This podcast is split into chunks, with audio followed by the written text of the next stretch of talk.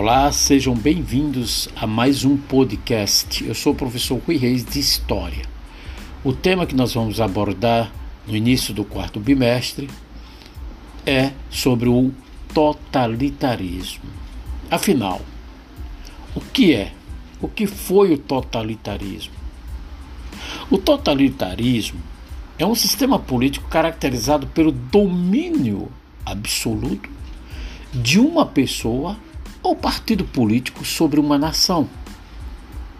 Dentro do totalitarismo, a pessoa ou partido político no poder controla todos os aspectos da vida pública e da vida privada por meio de um governo abertamente autori autoritário.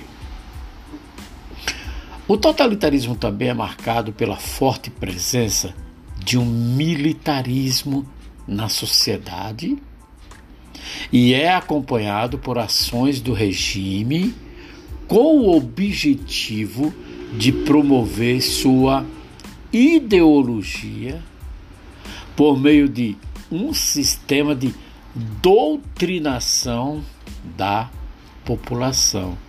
Ou seja, eles a todo custo querem impor um regime, né, tentando doutrinar a população, seja através da mídia, seja através de jornal, seja através da educação, na escola também, né, para tentar doutrinar a população e mostrar que esse regime é o regime ideal, o regime perfeito.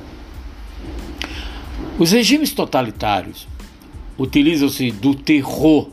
Bom, se essa é a proposta deles de doutrinação,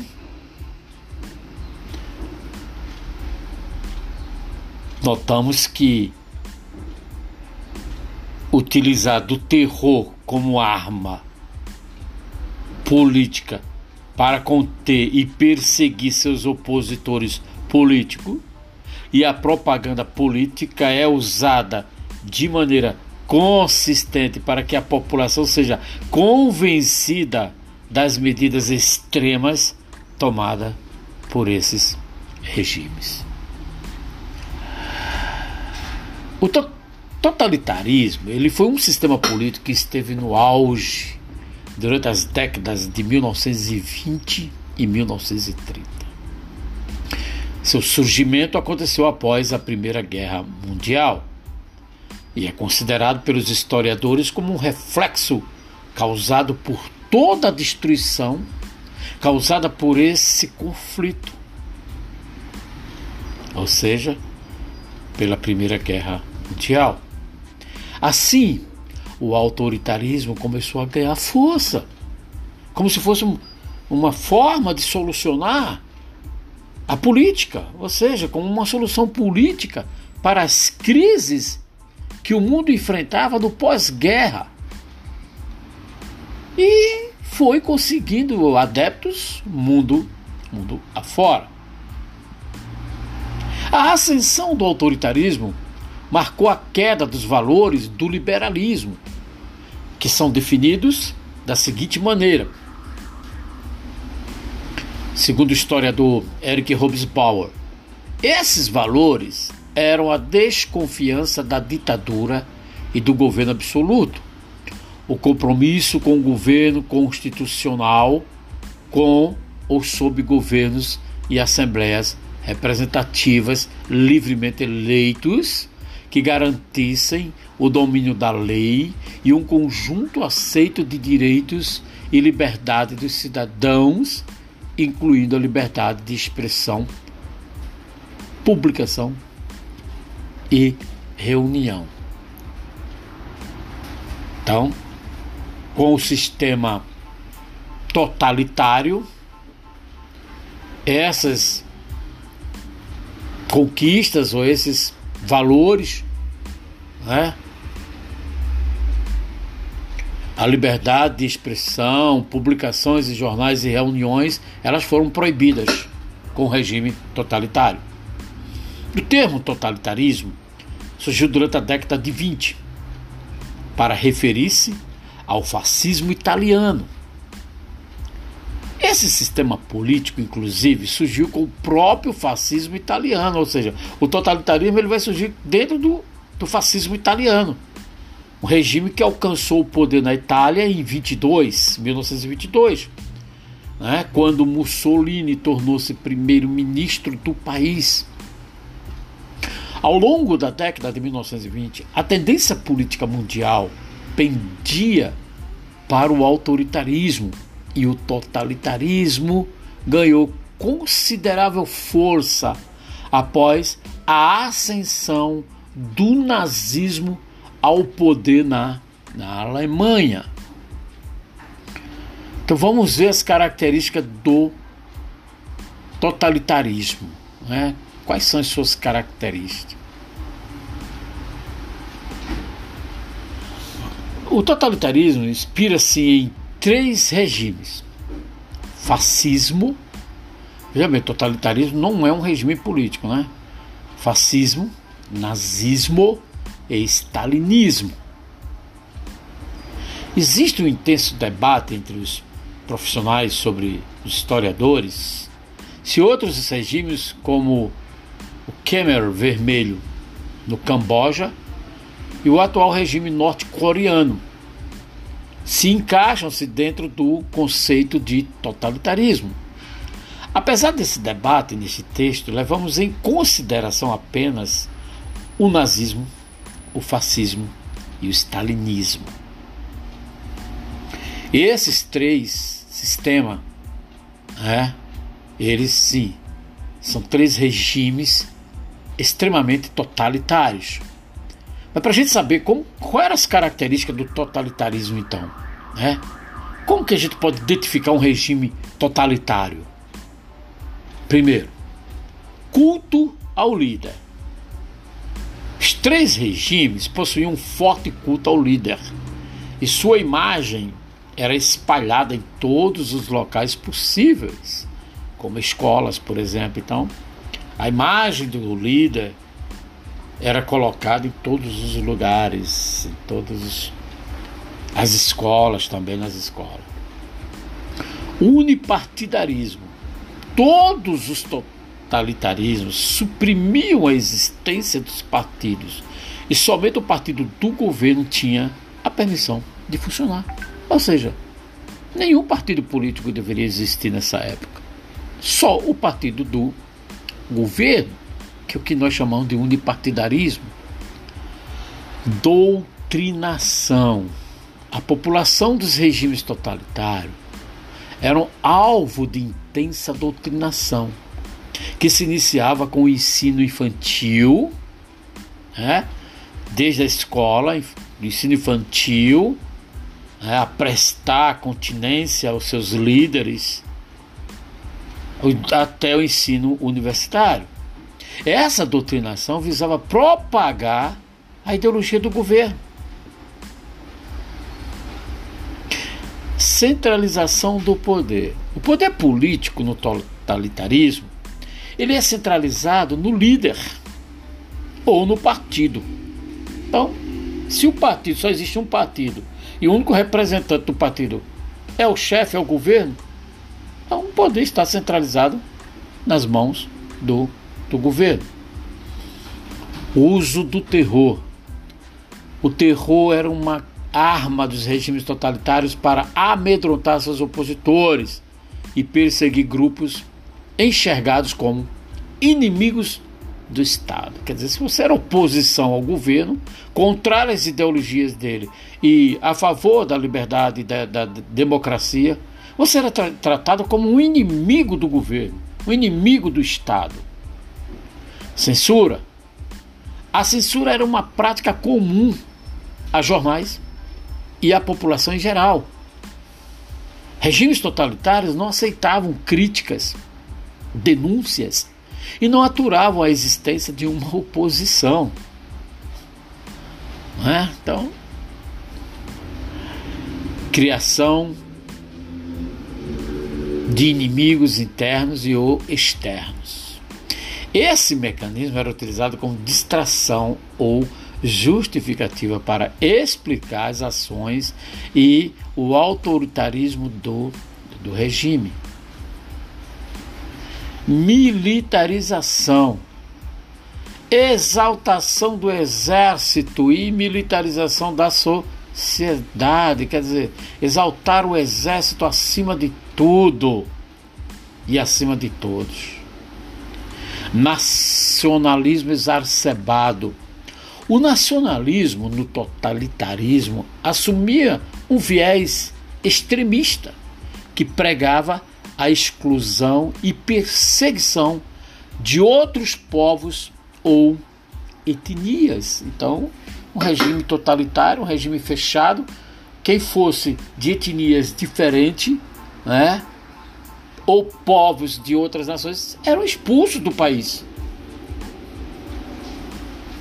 Os regimes totalitários da Europa. Como mencionado anteriormente, destacaremos neste texto aqui algumas das principais experiências totalitárias que a Europa viveu durante o período entre guerra. Na extrema direita do aspecto político está o fascismo italiano e o nazismo alemão. E na extrema esquerda está o stalinismo soviético, né? Então o stalinismo foi um regime totalitário.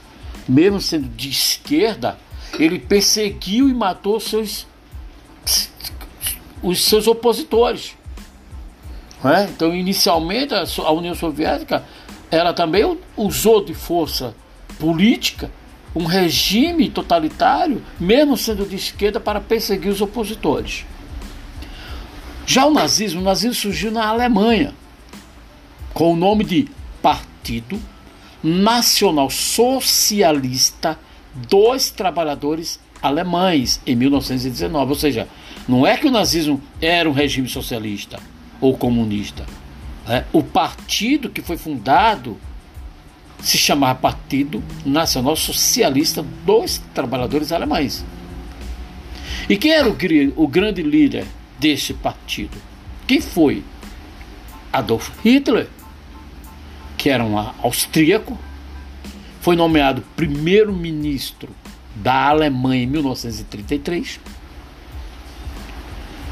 Com isso, o partido houve um crescimento do partido nazista na Alemanha, que foi resultado da crise que se instalou no país após a Primeira Guerra Mundial e a Grande Depressão.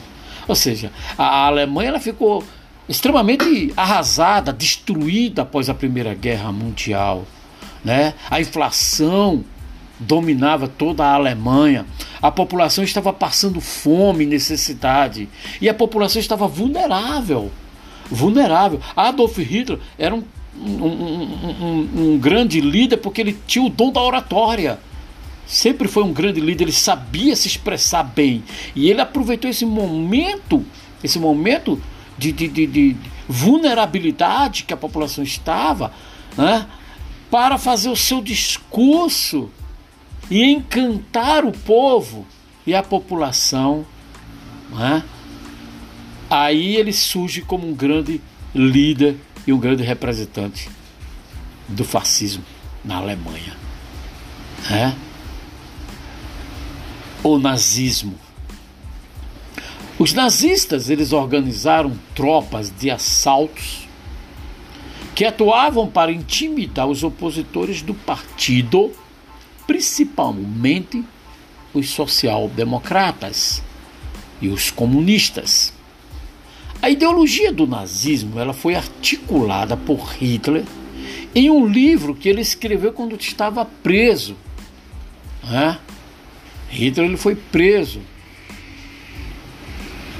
e dentro da cadeira escreveu Minha Luta, Mein Kampf, em alemão, e que foi escrito em, durante o período que ele esteve preso. Nesse livro, ele vai doutrinar a população e definir toda a sua estratégia de governo quando ele saísse da prisão. A ideologia nazista incorporava elementos como o antissemitismo, ou seja, o que é o antissemitismo, professor? É o ódio aos judeus. Né? Ele, ele manifestou esse antissemitismo à população né, que foi manifestado durante o Holocausto. Todos nós conhecemos né, toda a história do, do, do, do Holocausto, a perseguição aos judeus genocídio que foi responsável pela morte de aproximadamente 6 milhões de judeus. Além do antissemitismo, outras características do nazismo eram o nacionalismo extremado e o racismo que deram origem à ideia dos germânicos como raça pura e superior, que eram chamados pelos nazistas de ariano. É?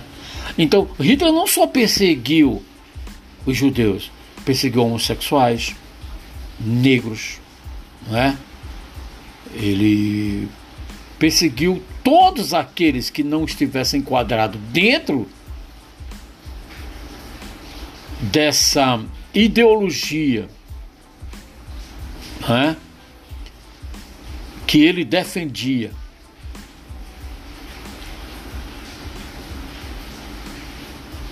Como raça pura e superior, que eram chamados de arianos, quem não entrasse, enquadrasse dentro desse perfil, era expulso do país ou levados para os campos de concentração.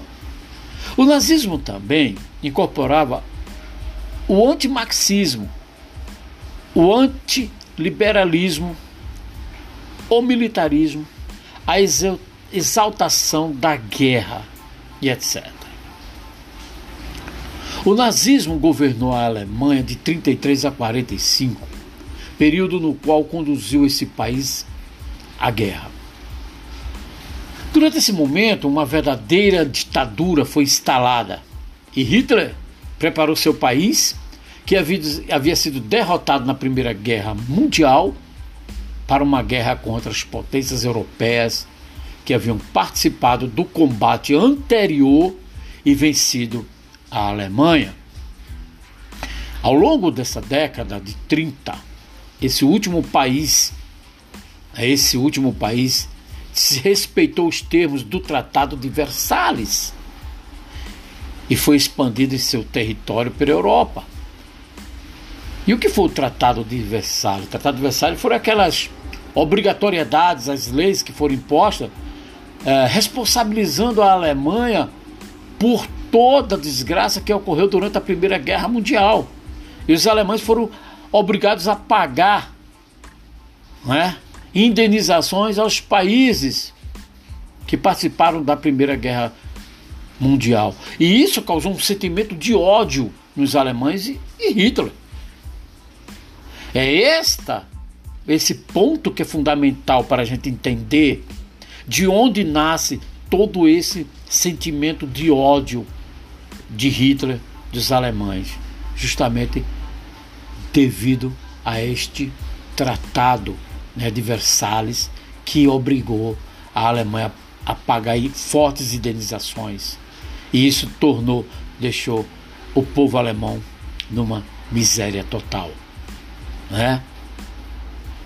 Na Itália, em 1919, vai surgir o fascismo com Benito Mussolini, que criou o face italiano, ou face italiani, de combatimento, ou seja, face italiani de combatimento, grupo que posteriormente passou a se chamar ou a chamar-se Partido Nacional fascista.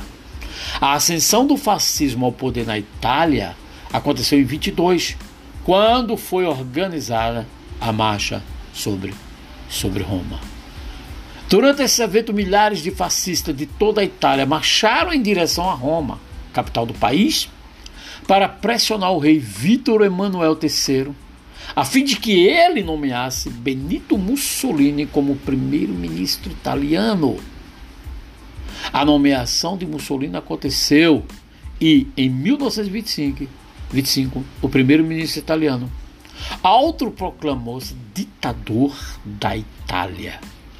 O fascismo italiano é considerado o precursor do nazismo na Alemanha. E por conta disso, existem inúmeras semelhanças entre essas duas vertentes totalitárias.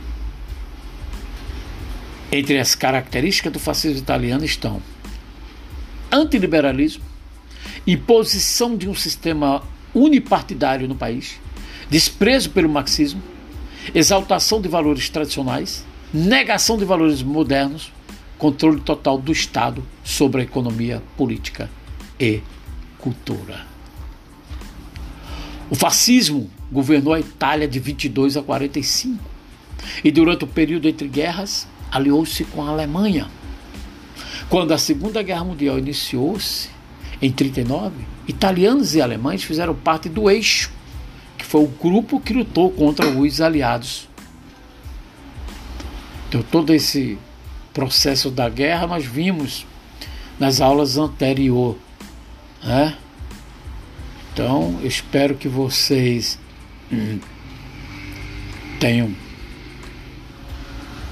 aproveitado, aproveitem bastante essa contextualização e Bons estudos a todos, sejam bem-vindos ao quarto, quarto bimestre. Eu sou o professor Rui Reis, de História